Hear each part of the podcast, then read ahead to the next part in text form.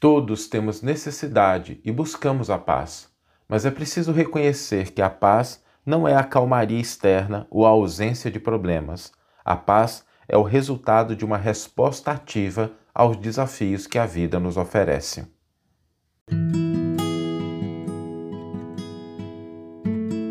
Você está ouvindo o podcast O Evangelho por Emmanuel, um podcast dedicado à interpretação e ao estudo da Boa Nova de Jesus através da contribuição do benfeitor Emmanuel. Hoje nós vamos refletir sobre a paz. Jesus tem uma bem-aventurança, que é bem-aventurados os pacificadores, porque serão chamados filhos de Deus, que ressalta dois aspectos importantes. O primeiro deles é a necessidade, a busca que nós temos da paz. A paz é algo muito importante para a gente. Não só a paz do ponto de vista social entre as nações, mas a paz individual, porque a, a paz ela pode ser conquistada em diversas instâncias. Nós podemos pensar na paz conosco mesmo, né? um estado de paz, um estado de tranquilidade, um estado de serenidade. A gente pode falar de paz nas nossas relações mais próximas, com familiares, amigos. A gente pode falar da paz nos ambientes sociais de trabalho. A gente pode falar da paz entre as nações. E em todas essas instâncias, a paz é algo fundamentalmente importante para a nossa felicidade. Por isso que Jesus coloca, né? bem-aventurados, felizes os pacificadores. Mas é interessante a forma como Jesus traz essa bem-aventurança, porque nos força a pensar sobre o que é a paz. Muitas vezes nós imaginamos que a paz é o resultado de uma calmaria externa, da ausência de problemas, da ausência de desafios. E isso não é verdade, porque a inação a falta de ação, aquele estado de tranquilidade, muito embora ele possa ser necessário em algumas circunstâncias, ele não representa necessariamente a paz, que é uma paz ativa. Porque a gente pode estar num estado de tranquilidade externa, mas muito angustiado internamente. E é uma lei da natureza que tudo aquilo que não se movimenta, tudo aquilo que não é colocado em uso, tudo aquilo que, que não realiza algo, enferruja, deteriora por isso, paz não é sinônimo de calmaria externa, de ausência de problemas, de ausência de desafios. Se paz não é isso, o que é a paz? Paz é o resultado de uma resposta que nós damos à vida. Paz é o resultado de uma resposta ativa que nós damos à vida. Porque se a gente tem uma determinada situação desafiadora, e a gente responde de uma maneira adequada, a nossa resposta produz a paz. E isso é verdade em todas aquelas instâncias que a gente comentou. No nosso mundo íntimo, por exemplo, quantas vezes a gente não fica angustiado, a gente fica inseguro, a gente fica com medo, fica com receio. E aí, nesses momentos, se a nossa resposta ativa for a gente recobrar a fé, recobrar a confiança, recobrar a certeza de que Deus está no comando, a gente recuperar a nossa própria identidade, às vezes até mudar o foco. Às vezes é um pensamento na nossa cabeça assim que a gente fala: nossa, isso está me trazendo preocupação, está me trazendo angústia. A gente muda o foco. Sai do local que a gente está, levanta, movimenta o corpo, olha para a janela, olha para o céu.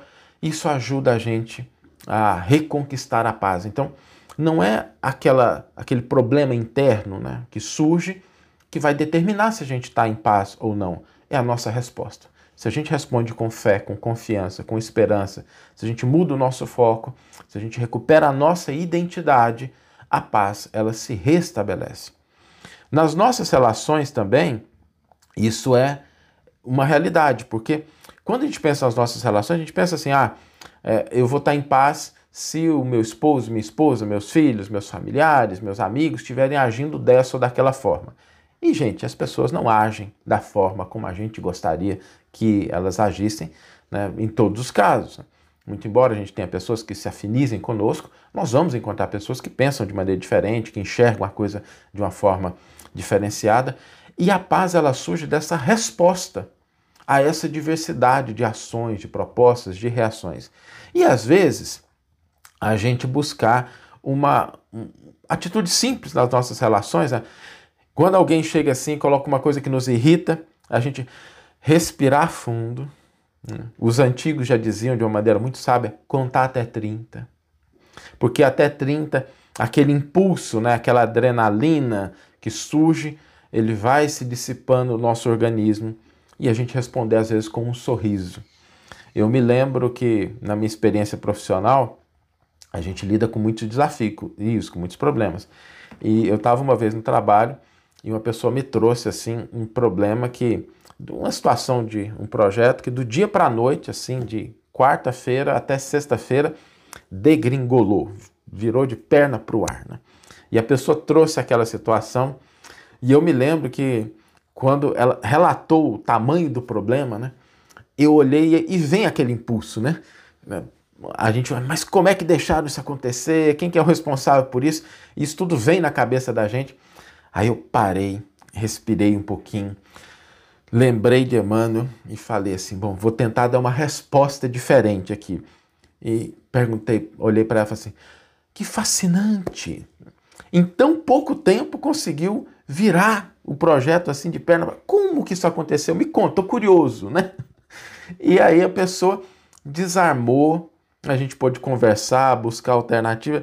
Só teve um pequeno efeito colateral, porque aí toda vez que alguém vinha me dar uma má notícia, falava assim: Saulo, eu tenho uma coisa fascinante para te contar, né?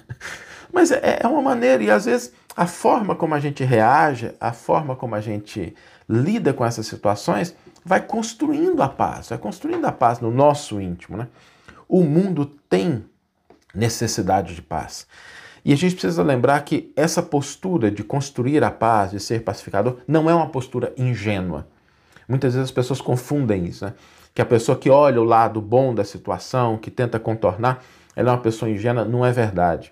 A paz, ela exige uma inteligência, ela exige uma postura ativa. Somente quem está muito preocupado e que sabe qual é o resultado final, os preju prejuízos que às vezes uma irritação, uma palavra inadequada podem trazer, é que conseguem compreender mais profundamente o que significa a paz e como alcançá-la. Essa compreensão profunda da paz, ela traz uma regra. A paz não é um resultado de coisas externas. A paz é, em última instância, uma paz que nós construímos com as nossas ações, os nossos pensamentos, os nossos sentimentos dentro de nós e a partir daí a paz na sociedade, nos ambientes de trabalho, entre as nações vai se estabelecendo. Então comecemos cultivando, construindo a paz dentro de nós, dando respostas ativas à vida. E se a resposta que a gente dava ontem não é uma resposta que produzia paz, passemos a buscar alternativas. Significa que a gente vai acertar sempre? Não.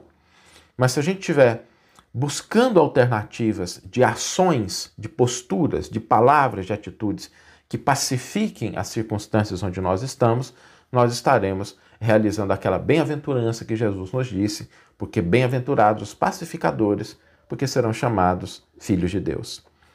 Vamos ler agora a íntegra do versículo e do comentário que inspiraram a nossa reflexão de hoje, que é sobre as bem-aventuranças. Nós estamos fazendo uma série, né, sobre as bem-aventuranças e isso vamos talvez aí passar por 10 episódios. Vamos lá.